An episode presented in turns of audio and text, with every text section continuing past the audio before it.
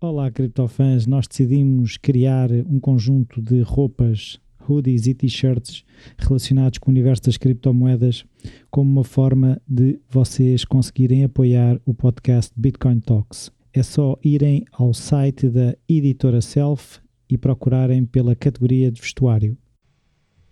Olá, António. Olá, Rui. Episódio 8. Está-se a aproximar o fim de mais uma temporada. Sim, senhor. E uma temporada com muito. eh, Sinto eu com muito sucesso. Acho que estamos muito Sim. bem, temos muitos ouvintes, estamos temos muito vindo a bem. crescer. Temos vindo a crescer. Sim, temos cada vez mais gente connosco, temos cada vez mais gente também a enviar-nos perguntas e também observações.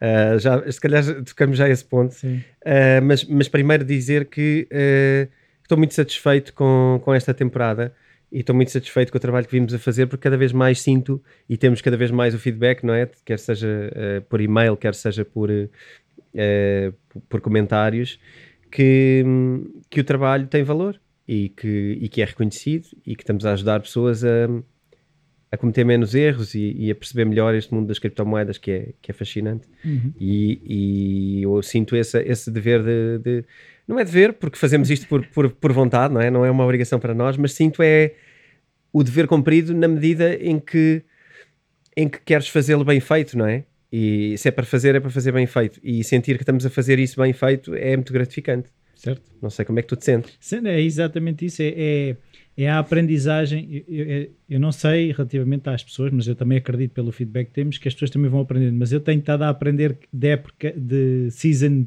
para season, temporada para temporada. ah, também tenho aprendido ah, pela curiosidade que os episódios me despertam, pelas conversas contigo. tem sido um bocado também esse o exercício de, E ainda bem. e ainda deixar bem. de ser menos ignorante em termos, sobretudo, de literacia financeira, em que as criptomoedas são aqui a, a porta de entrada. Sim, é verdade. Também temos, também temos eh, percebido isso, não é? Que eh, às vezes é preciso falar de muito mais do que só criptomoedas para ajudar as pessoas em criptomoedas ou mesmo no, noutros temas. E aquilo que eu sinto que também ao longo destes anos eh, tem sido ahm, um grande suporte para tudo o que, o que se faz e tudo o que se diz e que se escreve, não é? Porque eu escrevi o livro, ah, fizemos também o curso, não temos falado nele. Ah, o curso está prestes a estrear agora, portanto, à data de hoje, estamos a falar de inícios de junho. O curso sairá ainda este mês. E to- todo este percurso, quando eu olho, ahm, quando eu olho para isso e porquê, ahm, a base, a base é a literacia financeira, a base é, é ter estudado ah, a área da gestão, ter estudado a área financeira, ter estudado a audi- a auditoria financeira, que foi a minha área, ah, e isso foi uma base muito importante para depois interpretar estas coisas como deve ser. Portanto, quando falamos de finanças pessoais em cripto, ah, é muito difícil depois não falarmos de finanças pessoais hum, no, no resto, porque ninguém pode gerir um, um, um portfólio de, de- de ativos ah, e só pensar num deles, porque é impossível, porque todas as coisas se balanceiam. Portanto, eh, também por isso é que nós estamos a planear uma coisa gira, se calhar para este verão, não vamos ainda dizer o que é, mas estamos a planear uma coisa gira para hum, trazer eh, uma, uma largura maior ao, ao, ao programa, porque eu acho que acima de tudo um, e isto é transversal, não é só em Portugal. As pessoas precisam de, de literacia financeira, as pessoas precisam de ajuda na parte financeira, uh, porque infelizmente não nos ensinam isto na escola e, e deveriam. Sim, um dos podcasts eh, de maior sucesso é o Planet Money, não é? Por alguma razão deverá ser isso, porque há Sim. essa curiosidade e, e eu vejo mais do que curiosidade também é uma necessidade. É uma necessidade, Não, é não, uma profunda não- necessidade. Por muito que eu sempre fui uma pessoa resistente a, a perceber o dinheiro como uma coisa, lá está, quando, desde que me sirva, mas também não, tem, não, me, não me quer envolver muito, que é, uma, é um personagem duvidoso. E, e percebi que isso trouxe-me algumas, alguns desafios na minha vida. E o facto de o conhecer melhor não quer dizer que eu tenha que convidar sempre para jantar lá em casa. Pois, Mas, mas, mas é preciso ter uma relação cordial. Sim, e a relação com o dinheiro é, uma- é um tema muito importante. Às vezes é vendido de uma maneira um bocadinho barata. Eu, eu às vezes vejo frases e coisas e, aquela ideia do, do, do- de tu pensares em dinheiro e de tu teres uma boa relação com o dinheiro e a atração do dinheiro. Há coisas que eu tenho alguma dificuldade. Eh, agora, a relação que tu tens com o dinheiro tem que ser no mínimo consciente. E, e, eu acho que é isso que não temos. Nós temos, uh, muitos de nós olhamos para o salário e, e, o dinheiro é o salário. E pronto, e é o que gastamos e é o que poupamos porque queremos gastar ali. A noção de investimento está muito pouco ainda, muito pouco. Uh, neste momento, eu sinto que as pessoas todas já querem, mas mesmo todas, todas, todas as pessoas que eu falo já querem investir. Agora, partem é de uma relação com o dinheiro que não existe e, portanto, é preciso construir isso. E, e, mas é um caminho fascinante e não é, não, é, não é nada do outro mundo. É só investirmos algum tempo da nossa vida nisso e, e rapidamente podemos começar a, a saber investir. Portanto, um, e nós vamos tratar de ajudar nesse, nesses pontos e, e, estamos cá para isso, não é? Não só em cripto, mas, mas também no resto. Um, então, e hoje qual é que é o, será o tema principal? Então, hoje queria falar. Ah, mas também tinhas dito que querias falar relativamente. Sim, nós tivemos um ou outro comentário. Ao e, episódio e, anterior. Sim, e, e, eu confesso que saí, saí do episódio com um certo, uma certa dúvida. Uh, e mesmo durante o episódio dá para perceber uh, uma certa dúvida de será que vamos conseguir explicar isto? Há, há vários momentos onde eu digo isso, uh, porque, porque, não é fácil. Isto pode parecer fácil estar a explicar num podcast, explicar estes termos e estas coisas. Não é fácil. Uh, era mais fácil se tivéssemos um quadro à frente e se calhar vamos pensar nisso uh, para poder explicar com valores e com exemplos as coisas. Uh, não obstante, fica a promessa de que no próximo episódio vamos voltar a falar não só daqueles dois termos que falámos, que foi margem e alavancagem, e vamos falar dos dois, vamos corrigir algumas coisas que não estão 100% corretas, mas vamos falar também de mais um ou dois termos que são importantes para quem um, usa margem, alavancagem, futuros e etc. Vamos juntar aqui mais uns temas para não ser só aquilo. Vamos corrigir uma outra coisa que, que dissemos.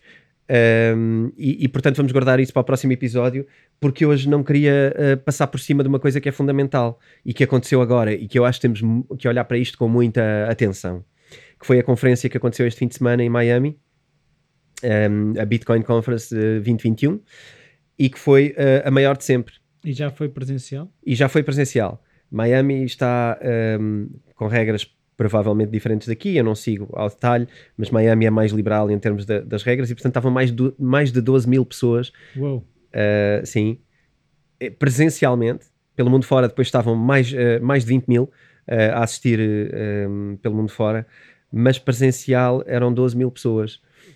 E isto já, é, já foi um número interessante Uh, pessoas de todo o mundo, não eram só pessoas de, de Miami ou, ou, da Flórida ou dos Estados Unidos, eram pessoas pelo mundo fora. Uh, assim como também tivemos palestrantes também um, ehm, interessantes e alguns até uh, que se calhar há dois ou três anos atrás ninguém diria que estariam ali agora para uma conferência de criptomoedas.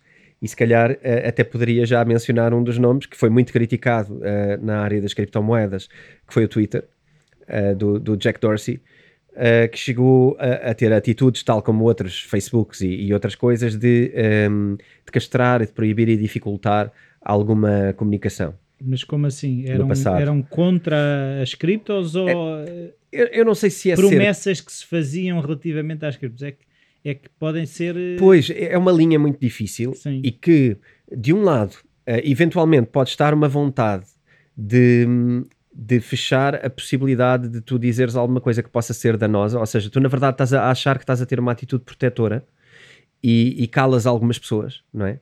Mas isso tem muito pouco a ver com a liberdade de expressão. E, e tu não podes uh, achar que estás a gerir conteúdos e que defendes a liberdade de expressão. Estas coisas não combinam muito bem. Uh, e, e, e, claro, isto está a acontecer nas mídias hoje e isso foi tema. Uh, já lá iremos também Sim, mas é, é, ao isso tema. faz-me lembrar, faz-me pensar um bocadinho qual, qual, é que é a linha, né? porque eu devo deixar que qualquer pessoa vá para lá dizer o que quer e que lhe apetece, mesmo sendo pondo em causa outros valores superiores? Eu é, é ponho não, em causa... Eu não tenho resposta. Pois, eu, eu também não tenho, eu, mas tenho uma ideia, que, que eu penso nessa ideia e isto ajuda-me a concluir alguma coisa. Quem sou eu para dizer o que é que alguém pode ou não dizer. É sempre a velha questão, tipo, como, como é, onde é que estão os limites do humor? Tipo, acabamos sempre também às vezes Sim, por chegar a questões... mas aqui tem a ver com a autoridade. Eu posso achar que o humor não é humor e para mim não tem piada e eu acho que é um idiota. Eu posso achar isto, é uma opinião. Agora, quando eu desligo a possibilidade é dele isso? poder falar, tem a ver com a autoridade, não tem a ver com ideias. E portanto, eu distingo por aqui. Eu, eu, eu, é muito difícil e foi tão difícil chegar a esta ideia, talvez tenha levado anos a concluir esta coisa de tem a ver com a autoridade. Mas para mim tem a ver com a autoridade. Quem sou eu para mandar calar alguém? E aqui, uh, amigos meus às vezes dizem-me: a rede é dele, o Twitter é dele, ele faz o que quiser, aquilo é uma empresa, privada. privada é e eu digo, com todo o direito, mas precisamos de outro Twitter. Onde haja liberdade de expressão, de facto. Mas um, Twitter público, queres ver? Twitter público. Aí tens o Estado a controlar o, Twitter, não é? Também não pode ser. Então, será um Twitter tipo Bitcoin, que não Exatamente. é controlado por ninguém? Exatamente. E chegaste ao ponto fundamental da conversa com o Jack Dorsey. Ok. Decentralize media. Descentralizar é os media. Ele é a favor, uh, já lá iremos. Uh, oh não, já que pegámos no Jack Dorsey, vamos, vamos então uh, ao Jack Dorsey. Ele, ele foi com uma atitude muito pró, muito pró-Bitcoin. Uh, mas, mas, mesmo uh, espantosamente pró, mesmo para quem, para quem uh, tenha que ir lá dar o ar de sua graça, não era só isso. Há, uma, há de facto, parece-me de facto haver uma missão. Sim, porque ele também tem envolvimento com outras coisas que têm a ver com dinheiro, não é? Certo. O Jack Dorsey já não é só o Twitter, é também o Square, que é uma, uma das maiores plataformas, tal como o PayPal Uh, uma das maiores plataformas de pagamentos é o Square e o Square já não só já tem criptomoedas como já eh, investe também como também já hum, como já permite um, pagamentos com, com Bitcoin okay? Bitcoin é, ele centra-se muito em Bitcoin não e fala é, o, tanto no universo das criptos não, em geral okay. o, o que ele diz é Bitcoin é Bitcoin e depois há o resto mas a Bitcoin é que é a cena ele, é, ele, tá, ele, ele teve uma postura um bocado maximalista no que diz respeito à, à Bitcoin um, e ele disse coisas como: um, neste momento, no, no, no, my lifetime, não, é? não vejo ma nada mais importante nesta, no meu lifetime, no, neste período da minha vida, nada mais importante para trabalhar do que a Bitcoin. Uh, isto tem muito peso. Para uma pessoa que tem esta influência, isto tem muito peso. Um, Mas eu não senti que os mercados lhe dessem ouvidos. Engraçado. Uh, também estou a digerir o facto dos mercados não estarem a acompanhar nada do que aconteceu naquela é conferência. É isso? Não reagiram? Não. Não. Há aqui motivos mais fortes, de certeza, por trás, mas, mas não estão. Um, mas ele não ficou só por aqui. Deixem-me continuar com este entusiasmo, porque, porque foi um entusiasmo ouvi-lo a, a, dizer isto, não é? Uh, farei o que puder e as minhas empresas farão o que puderem para ajudar. Isto é uma declaração fortíssima. Estás a falar de empresas cotadas no Nasdaq, que são provavelmente top 50 mundiais, uh, em termos de atenção, uh, e estas empresas estão disponíveis para ajudar. E também uh, outras declarações engraçadas do estilo: se, se a Bitcoin precisasse mais de mim do que as minhas empresas, eu largaria as minhas empresas para ajudar Bitcoin. Eu aí. Okay? Uh, Dou um desconto.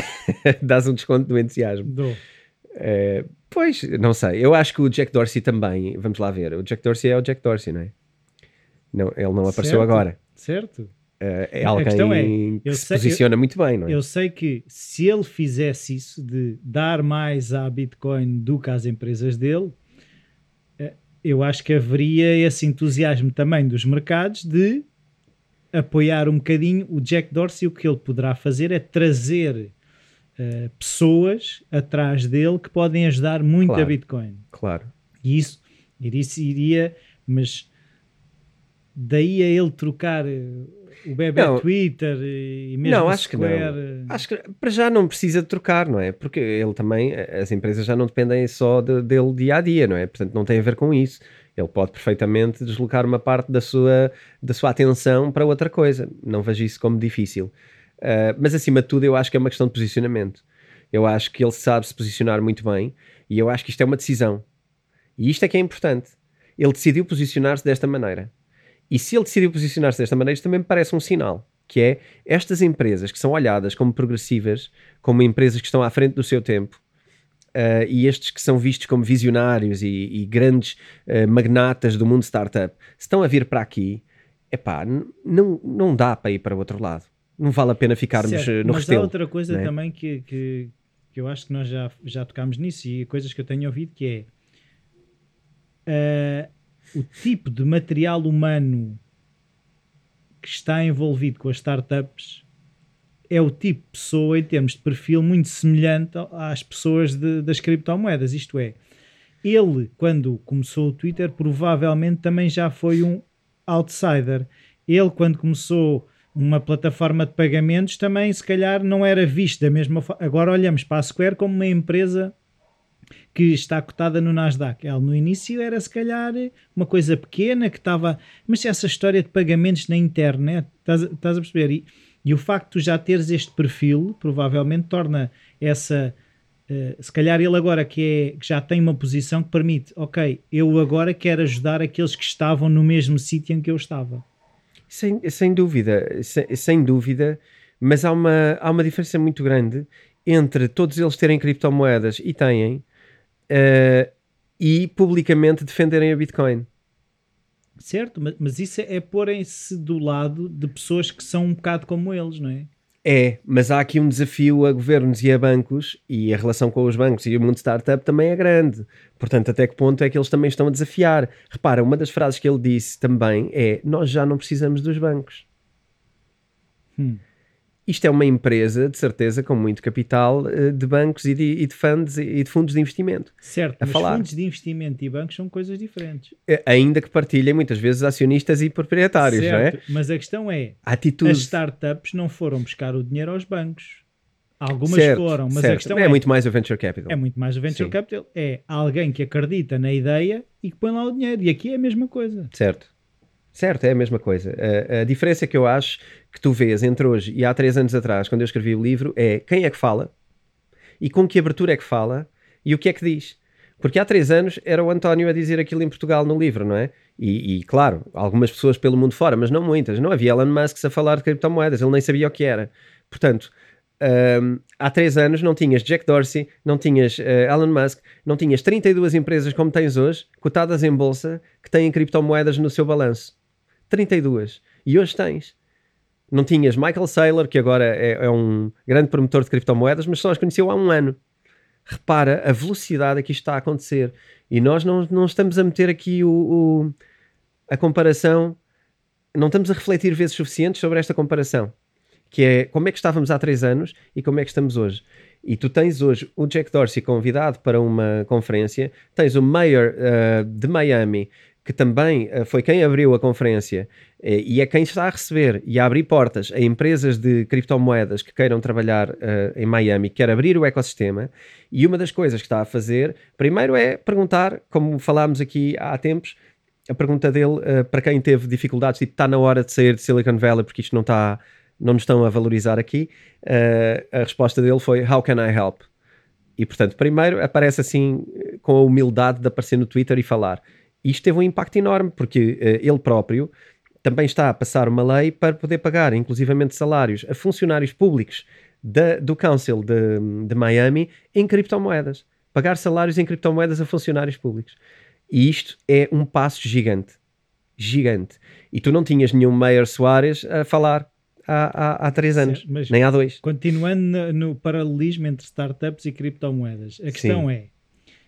Uh, tu tinhas ao início as startups, eram garagens com mesas feitas com portas velhas e cavaletes. Hoje em dia, eh, a malta das startups já quer logo o escritório X com o computador Y e não sei o quê. Ou seja, o material humano, eh, as startups agora já estão um bocadinho a ficar, eh, como é que eu dizer, com alguma soberba. Fancy, Sim, é, já é, já estão a ficar com manias. É uma trend. É, e a trend está a mudar, está-se a deslocar a trend para as criptomoedas, porque lá está, tem um lado startup ligado à tecnologia e um ligado a possibilidades, lá está, o, o que é que o universo das criptos não é, permite em termos de possibilidades, tanto tecnológica como a relação com, com os investimentos, com o dinheiro, a forma de, e, e mais igualitária da distribuição do dinheiro, de, de, das decisões.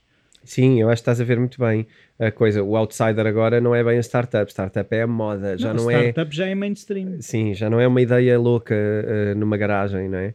A startup agora já é fancy no escritório bonito no centro. E, e acho que sim, e acho que quem está a desempenhar esse papel. Uh, e, e, tu também já tens isto em criptomoedas a dois ritmos, não é? Tu tens grandes empresas já com grande uh, capacidade, já muito para lá das startups, e tens depois pequenas coisas que são muito alternativas. Portanto, sim, eu acho que o pensamento alternativo uh, deslocou-se, está tá mais radical, não é? O, o, startup já não é radical, já existe uma coisa mais ali ainda.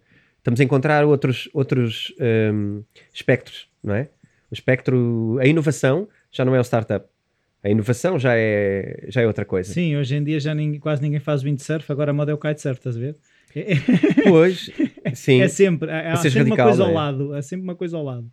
Mas isso tem a ver com a nossa abertura de mente, não é? Nós estamos, eu acho que nós como, como sociedade e como humanidade estamos a evoluir muito, não é? Sim, sim. Uh, até, até daí que quando eu, quando eu agora fui convidado pela Câmara Municipal de Lisboa para falarmos sobre inovação ou falar sobre o futuro, um, o que eu quis trazer foi vamos pensar em Crypto Valleys, vamos pensar em Miami, vamos pensar em Zugs, vamos pensar em Wyoming, o estado, vamos pensar em daqui, daqui a pouco vamos falar, vamos, vamos pensar em El Salvador. Daqui a pouco vamos falar disso. E agora isto caiu de paraquedas, não é? Já vamos falar do, do, El Salvador, que eu acho que deve ser o título do podcast.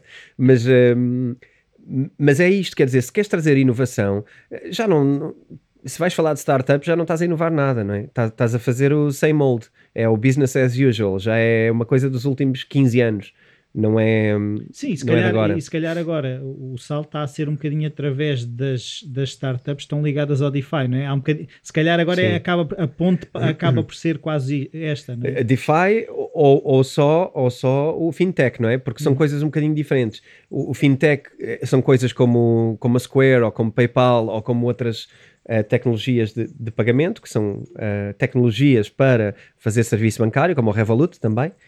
Uh, para lá disso, é falar de DeFi. DeFi é tem uma dose de descentralização por trás. E isso sim é o futuro. E o Jack Dorsey vai querer, um, vai querer estar lá.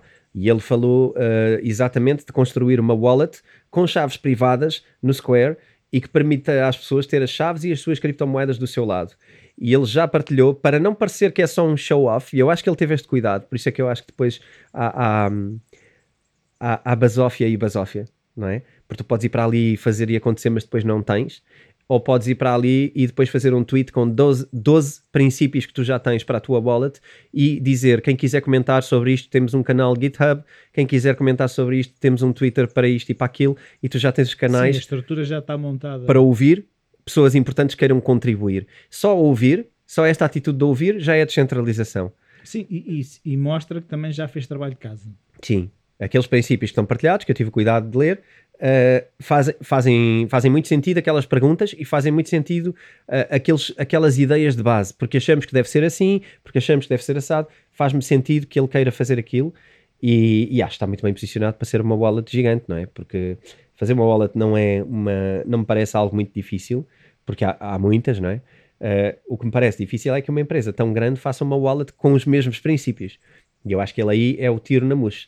Uh, vai, vai ser provavelmente uma grande wallet. Sim, ele já está posicionado, né? ele pois. já tem uma posição dominante no mercado dos pagamentos, não é? Sim, é um sistema de pagamentos muito usado. Uh, em Portugal, curiosamente, não, não, mas nos Estados Unidos, sim. Nos Estados Unidos, sim. Uh, já agora, deixa-me deixa evoluir aqui mais no Jack Dorsey, porque há mais duas ou três coisas interessantes para dizer. Uh, ele, junto com o Jay-Z, criaram um projeto para. Jay-Z é da Binance, certo? Não, não, Jay-Z, o músico. Ah, o músico? Yeah. Então o outro é X, como é que é? CZ. CZ. Sim. Pronto. CZ com CZ, não é? Ah, é, é, o diminutivo. Okay. O Jay-Z é, o, é mesmo o músico, uh, okay. uh, marido da Beyoncé, sim, algo, sim, algo sim, deste género. É. Uh, o Jay-Z um, também, um também é um investidor.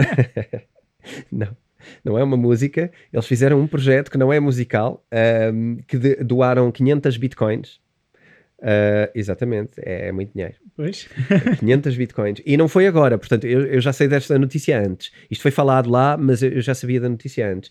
Para criar um, uma organização, para ajudar a criar uma infraestrutura que permita a Nigéria, que já falámos aqui, e a Índia, que também já falámos aqui, um, porque são países que poderiam beneficiar de terem boas infraestruturas para criptomoedas porque sofrem muito com a moeda do seu país e sofrem muito com crises monetárias. A desvalorização sim, da moeda. Sim, a Nigéria não consegue, sim, a Nigéria não consegue importar com a moeda nigeriana.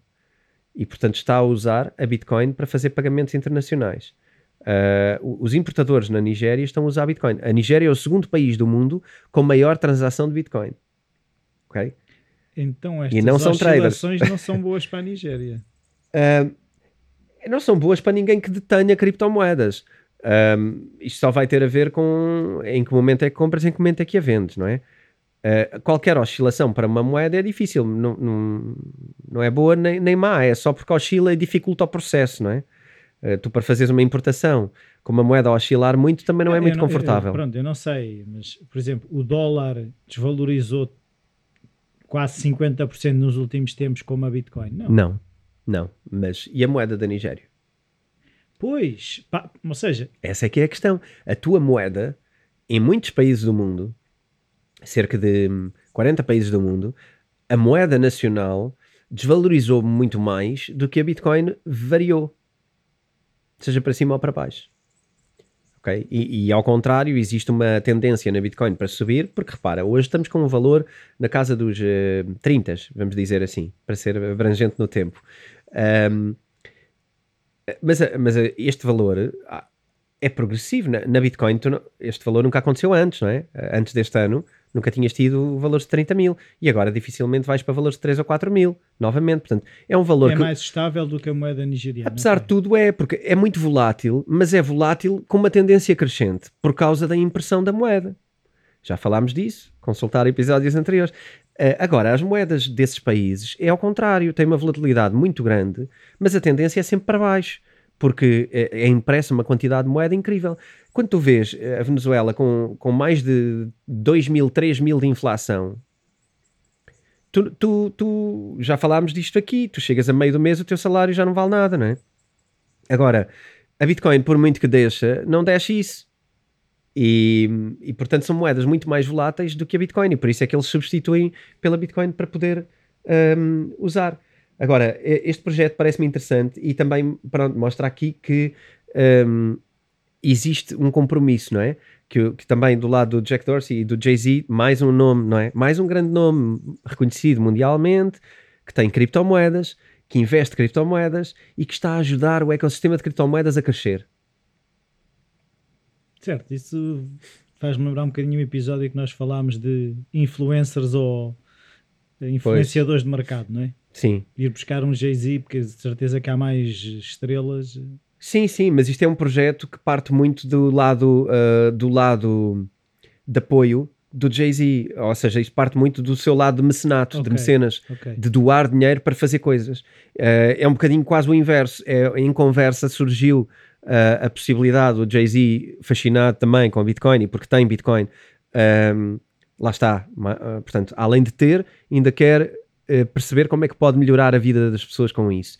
E, e eles visitaram, inclusivamente, os lugares que estão, que estão a falar. E, portanto, é, é alguém que está a fazer aquilo que sempre, sempre fizeram algumas estrelas que têm muito dinheiro, que é o give back, não é?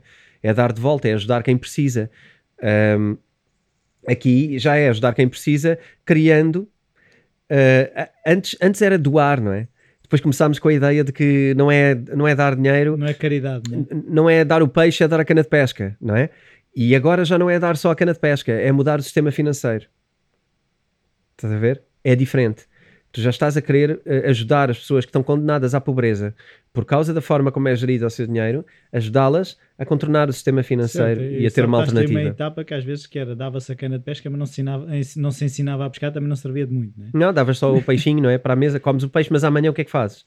Ou não, eu te dou o peixe todos os dias. davas a cana, mas não explicavas ah, para que é que aquilo servia. Certo? Sim. Aí ele, envias canas de pesca para ali. Envias canas de pesca e as pessoas recebem aquilo e nem sequer sabem para que é que é. Sim, não? porque não faz parte da vida delas, não é? Isso era enviar Bitcoin, por exemplo. É isso? Vou enviar Bitcoin. Não, eu vou criar infraestruturas para desenvolver a Bitcoin nestes sítios, para que as pessoas possam usar Bitcoin. E provavelmente lá está com processos também de literacia financeira. De educação, de ensinar, etc. Um, também uh, surgiu um número engraçado nesta conferência uh, que foi uh, cerca de 2%, pessoas, 2 do mundo já, já teve experiências com criptomoedas. Já é um número. E não, é um, não sei. é um número engraçado porquê? Porque tu olhas para ele de duas maneiras. Primeiro, 2%, isso não é nada. Pois, foi a minha reação. Ok. Mas 2% de 6 bilhões são uh, 6 mil milhões, não é? São algumas coisas, não é? Em números. Uh, e depois tens outra coisa que é esta visão, eu acho que é mais interessante, até para quem se queira entusiasmar com as criptomoedas, é mais interessante esta. Ainda só 2% é que teve experiências com criptomoedas e isto já é o que é. Ok, pode ser visto dessa forma, sim. Imagina, não é? Quando for 50%. é exponencialmente mais, não é? Um, durante a conferência, o Jack Dorsey foi atacado por aquilo que, que, que, representou no passado. E houve uma pessoa que o interrompeu do público, levantou-se e começou a mandar vir com ele a dizer: Como é que tu és capaz de estar a ter esta conversa aqui? Quando fizeste isto. E estás-me a falar de descentralização se tu, se tu és the king of censorship.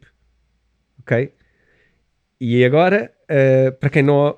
Espero que quem começou a ouvir o episódio continue a ouvir aqui, porque o Jack Dorsey é, é esse, tinha, esse, tinha esse, essa, essa etiqueta o rei um, da censura. Sim, porque rapidamente tu és censurado no Twitter. Uh, portanto, fechas contas de Twitter, várias coisas foram fechadas. Até o Donald Trump. Um, até o Donald Trump, que também foi fechado no Facebook. Até o Donald Trump, até presidentes, mas, mas também uma data de outras coisas, como, como um, eu, por exemplo, eu seguia um, um, tweet que era Zero Edge, por exemplo, que um amigo meu, uh, também chamado Rui, uh, me, me, recomendou na altura e eu segui e foi fechada a conta deles. Claro depois abres outra e fazes outra coisa parecida, uh, mas, mas a censura existe e, e portanto, como é, que, como é que pode acontecer? Ter e dois ele, pesos e duas medidas, quase. Sim, é? sim. E ele encaixou e disse: um, pá, vamos poder falar disso. Um, eu, eu quero, quero responder a isso, quero, quero ter a oportunidade de responder a isso.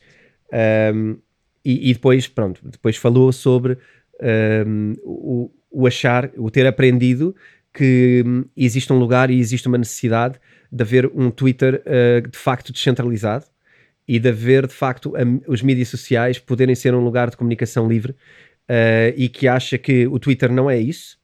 Uh, o Twitter tem um lado corporativo, tem interesses claro. corporativos e portanto eu acho que ele Como falou bem. empresa cotada na bolsa. Para mim, ele falou bem para mim. Para mim está tá justificado e está explicado. O Twitter é o que é, uh, mas que ele está a construir um projeto que se chama Blue Sky e que é uh, precisamente a descentralização do, do mídia e a liberdade de expressão uh, descentralizada. Eu levei, levei a sério. Que Mas a rede vai validar os tweets? Eventualmente, eventualmente tem que ser gerido tem que ser gerido de forma descentralizada. Estou para ver. E vamos ver como é que nasce. Estás, estás cético? Estou. Estou porque assim, se eu pensar na, na maneira como uh, a coisa é feita no, na questão da, da Bitcoin, é fácil. São os computadores que estão ligados em rede, há criptografia. Certo. Claro. Agora, um tweet, o quê? Vais ter AI a validar tweets? Ah, mas, mas tu tens isso, não é? Tu já tens redes Uh, já tens a Steam, por exemplo, uma plataforma de mídia social descentralizada. Certo, mas tu, por exemplo, no, no, Facebook e, por exemplo, tu tens pessoas a ver conteúdo que é filtrado antes de ser publicado. Sim, sim, sim. Aí há censura. Sim, mas, mas a questão é, como é que, como, aquilo que eu estou a pensar é como é que máquinas vão analisar tweets. Porque uma coisa é um computador. Não, eu acho que... Tu acho... consegues ter a máquina a minerar e não tens que ir lá ver o que é que ela está a fazer e ela está a validar certo. transações, certo? Certo. No momento em que tu tens que validar tweets, como é que é? Está um gajo sentado a validar tweets? Eu diria que não tens que validar tweets. Como assim? Não validas. É descentralizado. Não há, tweets, não há censura. Não há ponto. censura, ponto. Temos que ver se depois existe algum tipo de limite, mas... Uh, então e onde é que a rede valida isso? A rede não valida nada. A rede não valida nada, simplesmente é descentralizado e ninguém tem o poder... Não, a, a questão é, ninguém tem o poder de censurar ok? Ninguém tem o poder ou, ou se houver então, uma... é que existe uma rede? Porque eventualmente pode haver uma censura que pode ser decidida em rede. Pode haver isto. Isto é a descentralização. Uma censura que é decidida em rede. Okay. Sim. Aí estás a falar de mas uma é espécie. Na mesma. Mas é, mas é democrática de alguma maneira, não é? Porque é votada. Pode ser votada pela rede, pode haver princípios da rede.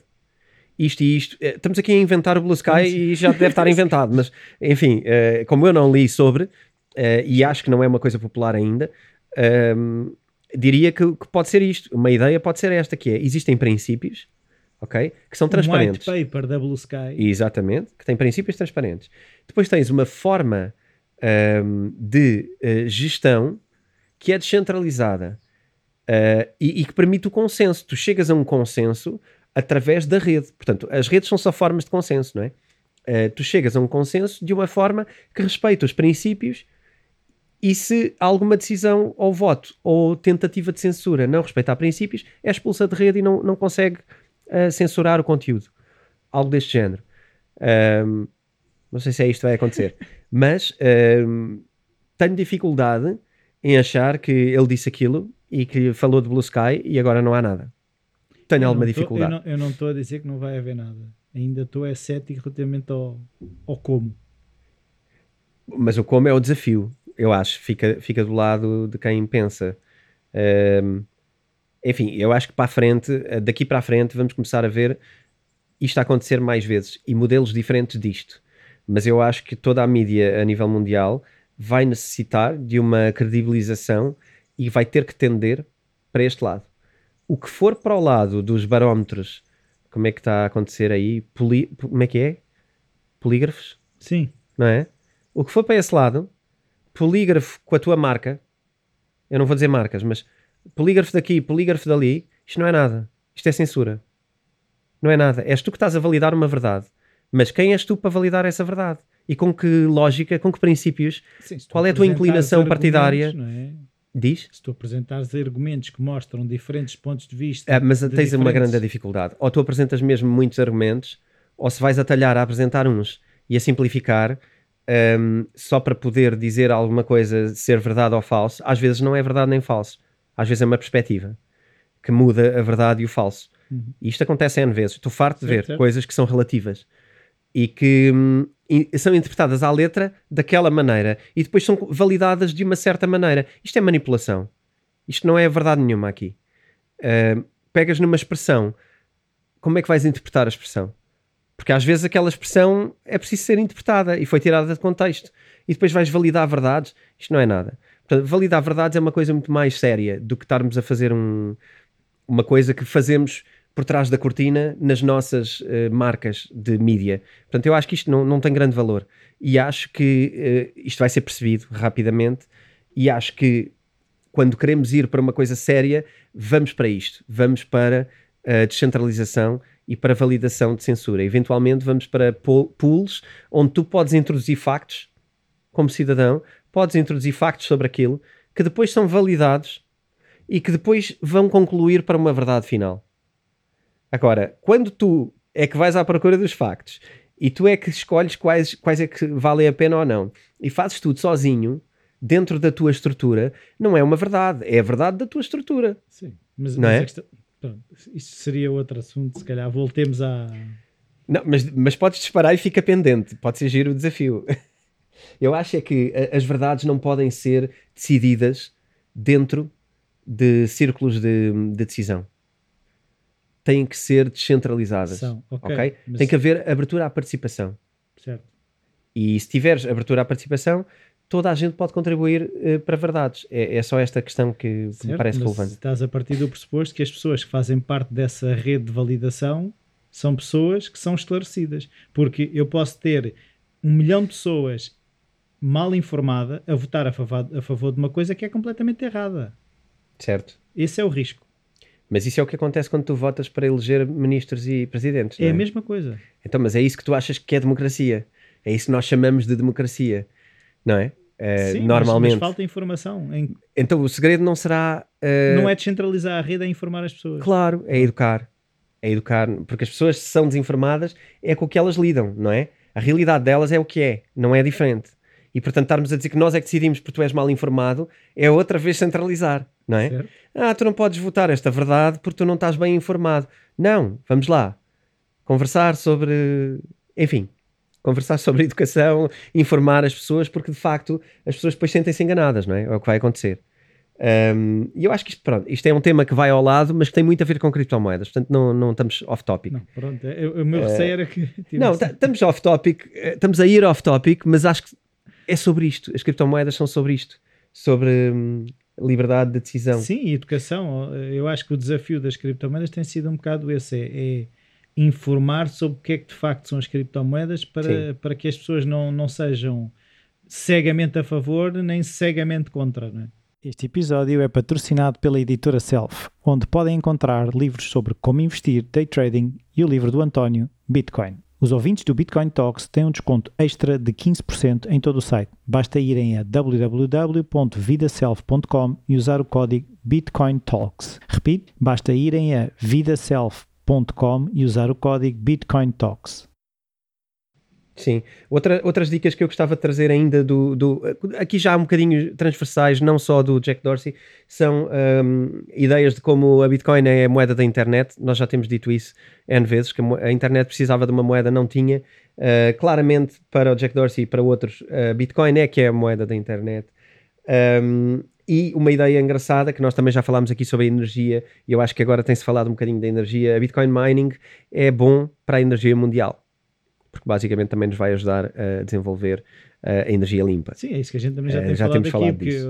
Se há esse interesse, a tecnologia claro. vai ter que ir acompanhar. Claro, e o pessoal que faz mining não é porque gosta de colocar carvão uh, em máquina, não é? Colocar carvão a queimar para fazer energia. É, é simplesmente porque quer energia barata. E se nós tornarmos a energia barata, limpa, barata, é claro que vamos evoluir Sim, para aí. Os miners querem eficiência. Claro. Se eu puder gastar 5 watts em vez de 2000, claro. eu gasto 5. Claro. Ninguém vai meter carvão porque é fixe, não é? Não, acho que ninguém gosta de carvão especialmente para isso. Para o churrasquinho, talvez. Churrasquinho. um, também, uh, já que não fomos pelo grande tema, vamos então aos Winklevoss Brothers, ou Winklevoss Brothers, que são os irmãos do, do Facebook. Sabes que eles criaram a Gemini. Sim. Nos Estados já, Unidos. Já falámos num episódio, tocámos nisso. Sim. Uh, que, que, é um dos primeiros exchanges com, com dimensão uh, significativa. Um, eles voltaram a, a, puxar a ideia de que, de que a Bitcoin vai, vai igualar o ouro em capitalização bolsista nos próximos 5 anos. 5 anos? Sim.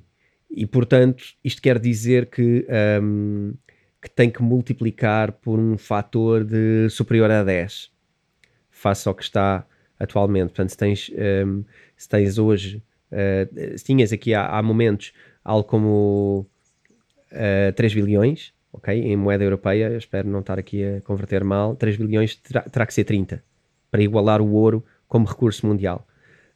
Um, e que eles acham que isto vai acontecer nos próximos 5 anos.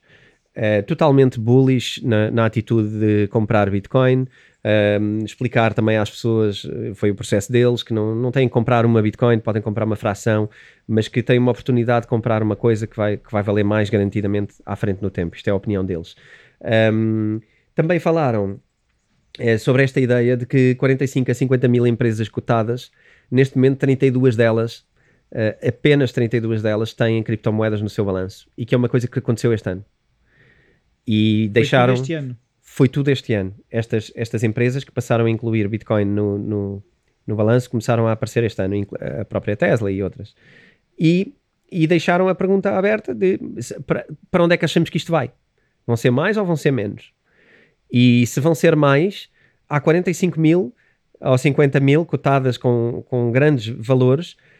Uh, e o, o que é que poderá acontecer uh, se, se entrarem nem que seja metade? Se entrarem nem que seja 5 mil, 10 mil a ter. O que é que isto pode significar em termos de, de não só abertura de mentalidade em relação à Bitcoin, mas até em relação ao próprio valor da Bitcoin, não é? Sim, porque automaticamente aumentará a procura, não é? E o também, que isso significa, não é? Sim, e, e significa também outra coisa, que foi, uh, para eles, não é possível os bancos centrais continuarem a não ter Bitcoin. Os bancos centrais Sim, também terem Bitcoin. vão ter que ter Bitcoin. Se não têm, vão ter que ter. Uh, esta é a opinião deles para o curto prazo para muito curto prazo, que os bancos vão ter que começar a ter Bitcoin, porque obviamente vão querer lançar as suas criptomoedas uh, centralizadas, mas uh, até para isso vão ter que ter Bitcoin. E portanto ficou esta. Um, o que eu estou a ver é o papel central que a Bitcoin está a ter neste processo todo, não é? Sim, isto é muito Bitcoin, Bitcoin, Bitcoin. Um, Faz mas... lembrar uns anos em que dólar, dólar, dólar, dólar, dólar, dólar, não é? Certo. O, Porque o... é assim, agora o, o, euro veio trazer um, um bocadinho um equilíbrio nesta balança, mas enquanto tu tinhas o franco, o marco, a lira, não é? Tu tinhas uh, o poderio, se assim se pode dizer, económico europeu em termos de moedas, estava todo espalhado, não é? Uhum. Não é?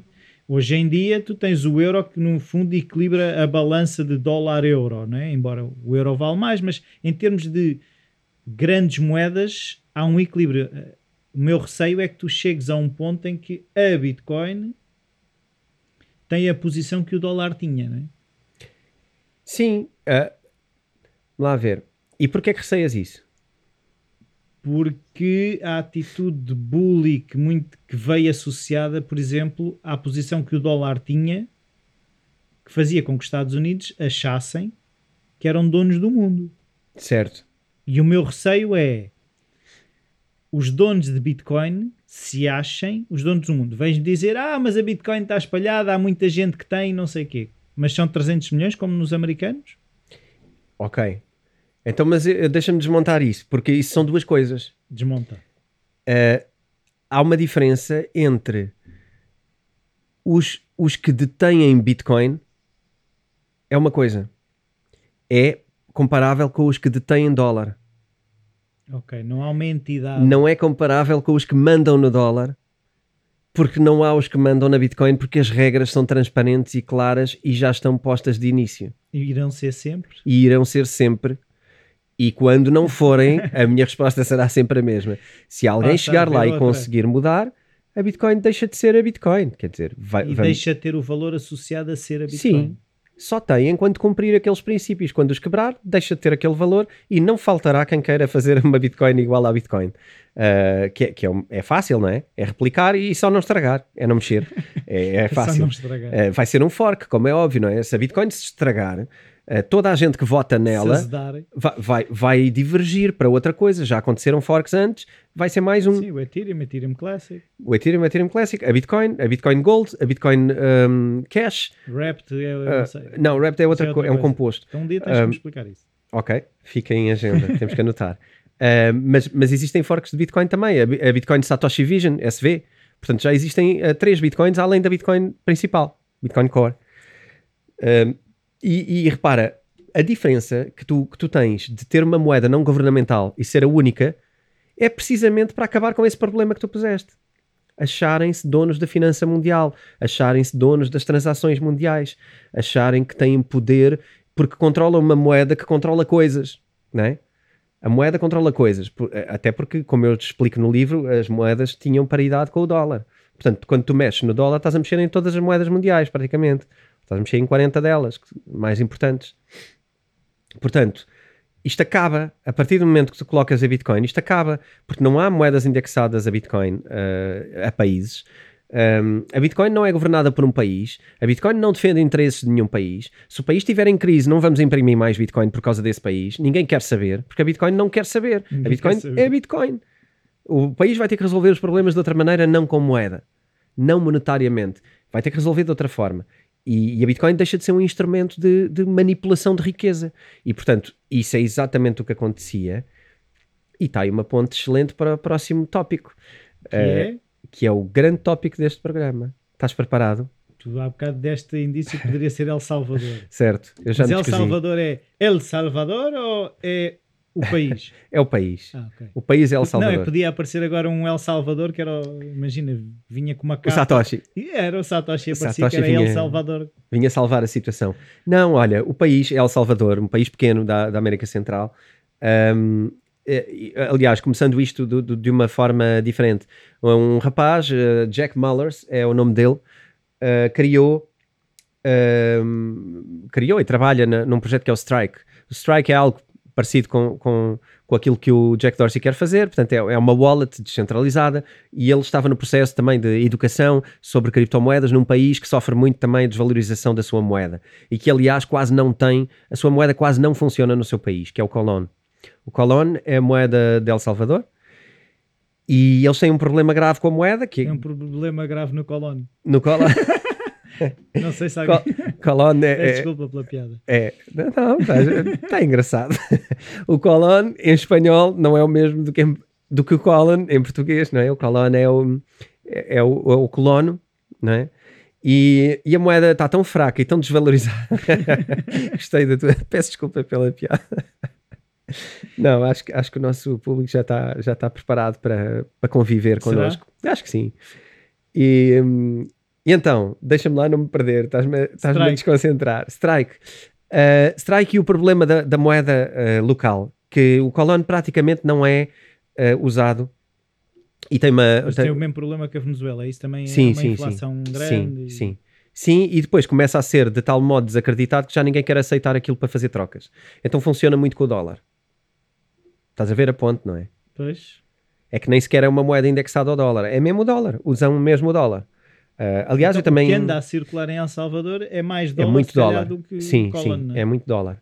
Uh, aliás, eu também já, já falei aqui de um país onde eu estive, que, que foi o Camboja, que também tinha esse problema da circulação do dólar ser muito alta e de ninguém estar muito interessado na moeda local.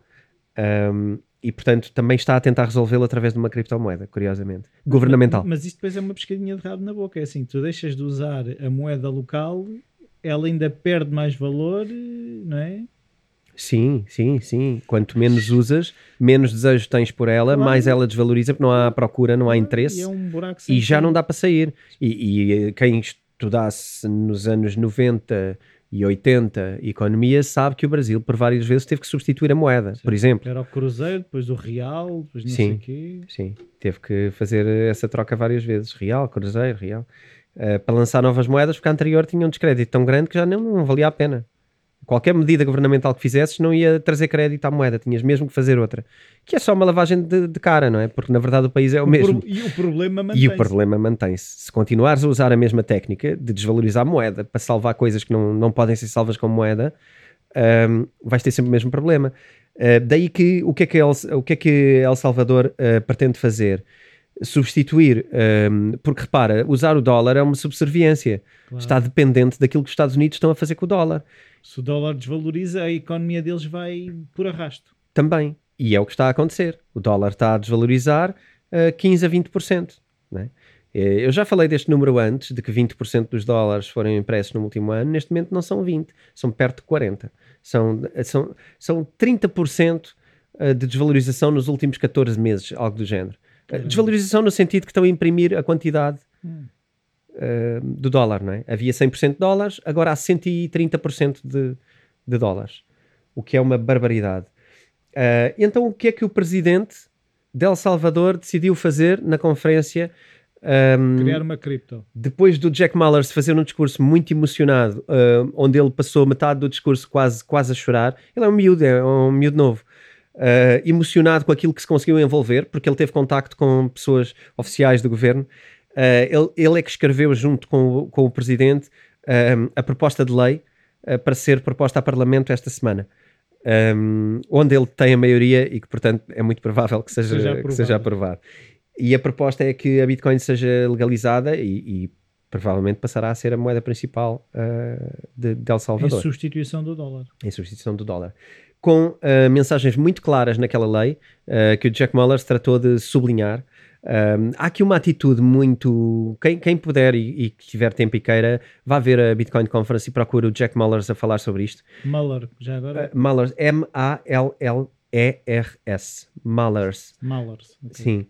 Um, porque todo o discurso dele é muito nós, nós vamos, nós estamos aqui a lutar pela Bitcoin, estamos aqui a lutar pela sobrevivência destas pessoas, porque a Bitcoin é sobre, é sobre salvar pessoas, salvar vidas, pôr comida na mesa.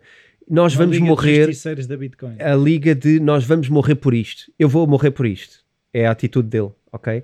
Eu vou morrer a lutar por isto porque o que nos estão a fazer, o que, o, o que os grandes uh, governos mundiais nos estão a fazer é, é inaceitável e estão a, estão a condenar pessoas a, ao sofrimento e, e, e, a viverem na miséria durante a sua vida inteira. E, portanto, há uma missão clara do Jack Mullers em lutar por quem. Uh, não é por quem está a fazer trading e vai enriquecer e comprar uh, coisas com Bitcoin. É mesmo por quem precisa de comida na mesa. E a missão é mesmo emocionante. E, enfim, é a visão dele. As pessoas podem não partilhar de, dessa visão. Mas eu, eu, acho que a Bitcoin é muito sobre isto também. Mas uh... o, que, o, que, eu acho engraçado na minha cabeça agora, estava já aqui a fazer filmes quase de Hollywood, que é a questão de se entendermos a, as criptomoedas e a Bitcoin como os rebeldes de Rebels, a maneira como os rebeldes estão a salvar é através de uma visão financeira da coisa. Não é, é, é engraçado como quase Aí o mundo capitalista quer jogar o jogo do dinheiro. Ok, vamos brincar ao jogo do dinheiro com regras novas. É, é, mas é mesmo isso. É mesmo isso. É criar uma moeda que não pode ser manipulada. É só isto. Para, é, é, ou seja, visto agora é simples. Sim. Satoshi era um gênio. Satoshi era um gênio. Eu, eu Quer dizer, vivo se calhar muito... ainda existe, não é? A gente fala no passado, Claro. se eh, calhar está aí sentado, e, e como se costuma dizer, eh, sentadinho. pode não ser só uma pessoa, não é? Pode ser um ele ou uma ela, eh, podem ser um grupo de pessoas. Há quem defenda que eu próprio no livro tenho dificuldade em achar que isto é uma coisa de uma cabeça só. Um, porque é de facto muito complexo. E, e vou há coisas aqui que eu ainda vou descobrindo às vezes. Um, a data de lançamento da própria Bitcoin é uma data que na história um, representa um momento também revolucionário. Uh, uma data. Eu- eu- depois vamos fazer uma brincadeira num podcast e vamos falar de datas. Há várias coisas que aconteceram que são datas. E, e há aqui muito conhecimento. Uh, quem, quem acha que a Bitcoin é uma coisa de geeks uh, e, e uma coisa de, Uma de tão, brincadeira. tão a brincar e que é uma bolha e que é para enganar pessoas e é um esquema, não, tem mesmo que estudar um bocado porque há uma missão por trás disto que de facto quando tu vês um filme de Hollywood eh, eu acho que isto está à frente em, em significado em, em O significados argumentista é muito bom. o argumentista é mesmo mui- muito, muito bom. E, e é uma narrativa que tu, tu não tens como. Até hoje, tu não tens como derrotar esta narrativa. É, o, que, o que foi feito é uma moeda não manipulável. Isso era muito difícil de fazer. Agora não é. Agora existe. Agora só precisas de talvez mostrar ao resto das pessoas que manipularem a moeda é uma coisa muito má. Que eu acho que há muita gente que não sabe. Sequer É. que é manipulada. Quanto mais saber que ser manipular é mau. Pois, tu ajudas-me sempre a regressar ainda mais à terra, não é? Ah, pois, manipular uma moeda é, é dramático, não é? E, e podemos, já falámos muitas vezes de como é que isso é dramático. E depois é como é que ela é manipulada e como é que nós somos condenados a uma, ao ratinho a pedalar dentro de um, ah, da roda, não é? Para não sair de sítio, porque na verdade tu estás a, a adquirir uma coisa cujo valor tu não tens controlo.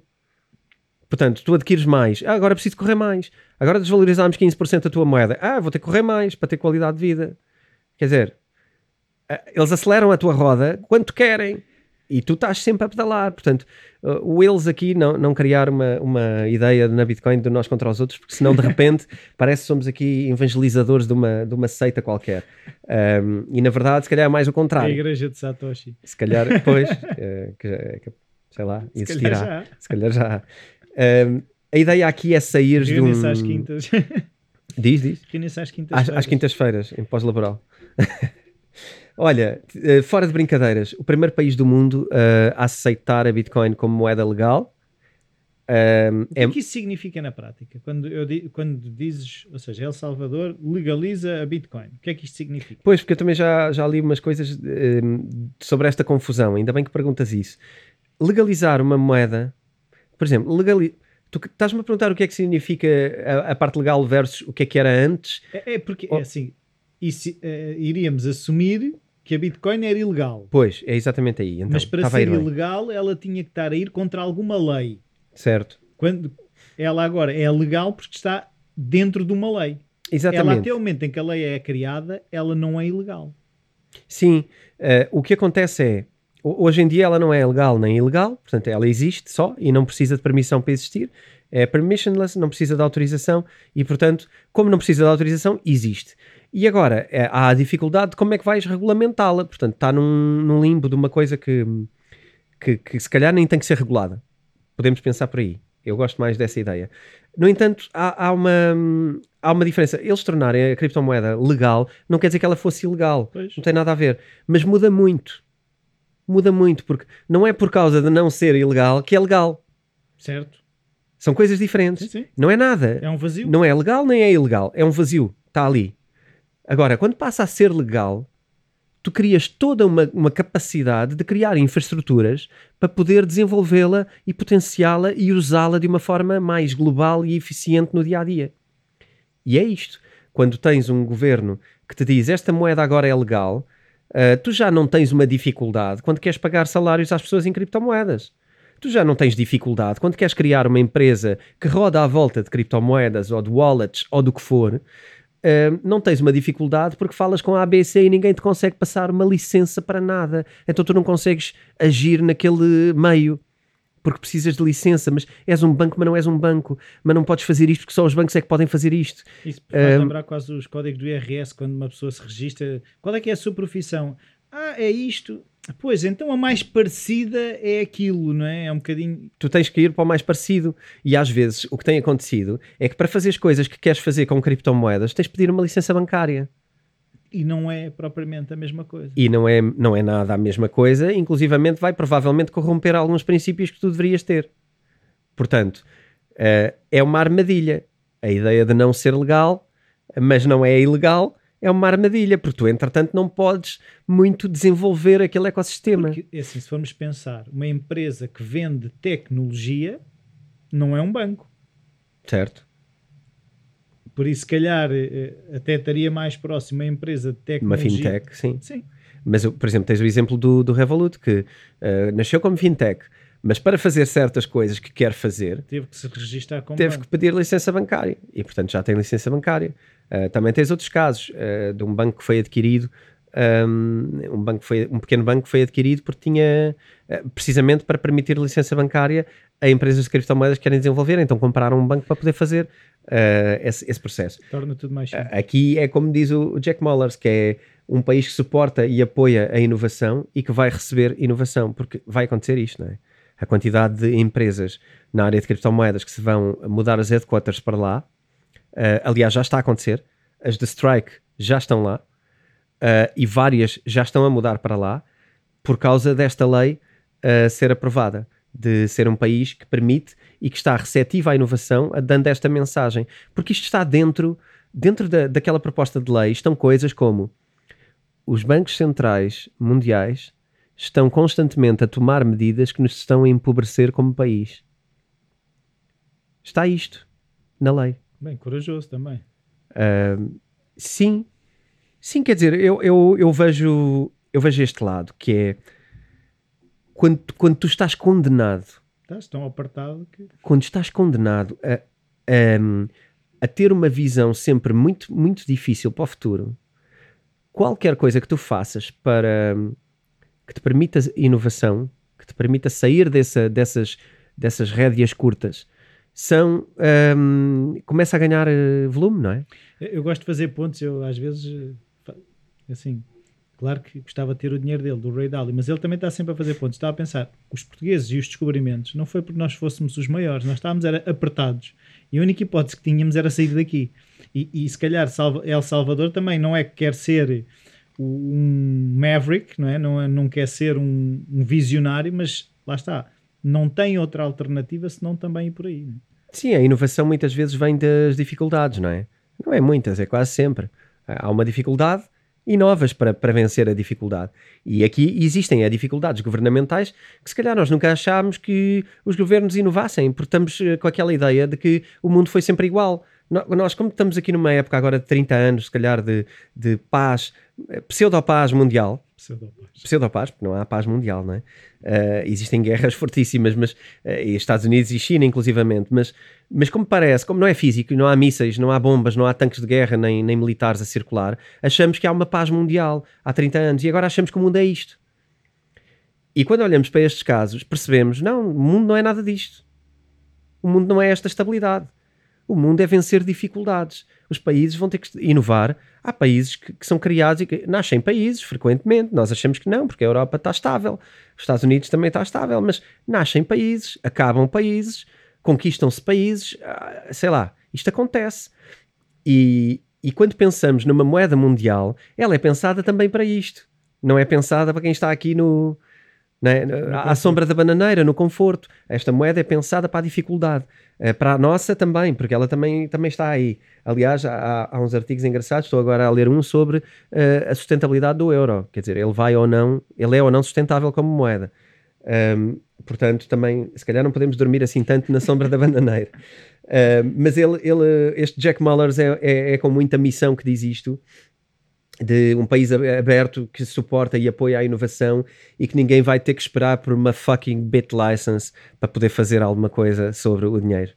Uh, ali vai poder fazer porque está aberta à inovação. Certo, isso, isso para o país eu vejo que vai ter grandes benefícios, não é? Tu vais atrair uma, uma quantidade grande de brain power e de vontade de fazer, de inovar, que provavelmente vai ajudar noutras coisas para além só do. Ou seja, o problema económico começa, se calhar, por ser uma das coisas, mas tudo o resto pode, pode melhorar. Acima de tudo, vais trazer essa mentalidade das pessoas que sabem que a moeda é um problema para um país onde a moeda é um problema. Então tu vais trazer aquelas pessoas para trabalhar num problema que podem resolver. E se tu vês qualquer um destes, a missão é isto: é resolver esta dificuldade isto é acima de qualquer riqueza que eles possam ter. Não, não, eu não acredito minimamente que haja uma motivação financeira. Há mais fáceis de ganhar dinheiro. Muito mais, muito mais fáceis do que estar a ir para um, El Salvador. Do que El Salvador. salvar El Salvador. Então, um, pronto, eu. eu... Já viste, até é engraçado a, a, a, brincadeira de ele ir salvar o El Salvador. Ou então podemos ver de outra forma: El Salvador é o processo inicial de um salvamento. Eu acho que El Salvador é o processo inicial é o primeiro país do mundo a fazer isto e eu acho que vários seguirão. Vai ser o El Salvador. Vai ser o El Salvador ou vai ser o El, El Pioneiro, uh, porque, porque de facto é, é, pioneiro, vai mudar a mentalidade destes países, mais países de certeza que vão seguir isto. Uh, e eu acho que é o início de, um, de uma tendência. O início de uma tendência.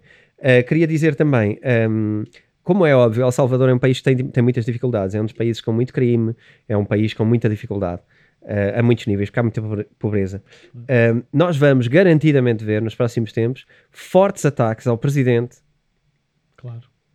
Fortíssimos ataques ao presidente, como ditador e como outras coisas. Seja ou não.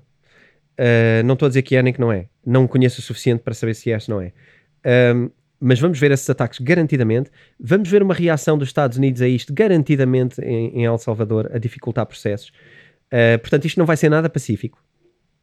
Um, mas, um, como, como, diz o Jack Mullers ou como diz o presidente, vai ser difícil e no fim vai acontecer.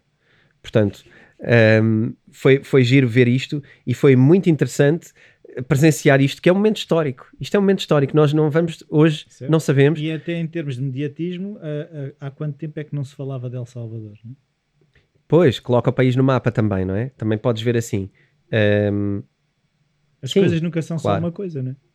Claro que não. Uh, claro que vai atrair investidores de criptomoedas. Claro que vai atrair. Ah, vai dar residência. Outra questão. Se tens Bitcoin e quiseres residência uh, em El Salvador, vais poder ter. É visto Portanto, gold. é o visto gold. Olha, nós fazemos aqui com quê? Com 500, com, 500 mil euros, não é? Ah, é? Não era um milhão? Já, já baixou? Já está mais Não, barato? não. Acho que ao início era 500, 500 mil. Uh, tinhas que comprar bens em 500 mil. O que é isto? Não é um visto também? É, comprar eh, cidadania. Estás a comprar cidadania. Porquê é que não a compras com Bitcoin? É igual, é exatamente a mesma coisa. Só, só parece mais, mais conservador, mas não é. Aliás, o nosso visto gold foi posto em causa pela União Europeia e, portanto, tivemos que mudar coisas porque não foi permitido, era ilegal.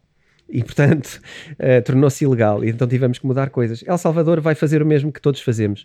Uh, o que eu acho que vai ser interessante é que me parece estar a ir para uma moeda interessante que pode ser defensora para o povo. Certo. Um, vamos aguardar. Mas eu acho que este, este, este programa vai ser histórico por, por dois motivos. Um, um, por piada e outro porque, porque eu acho que é um momento histórico. Primeiro porque este momento é histórico e eu acho que este, este episódio vai, vai ficar na história.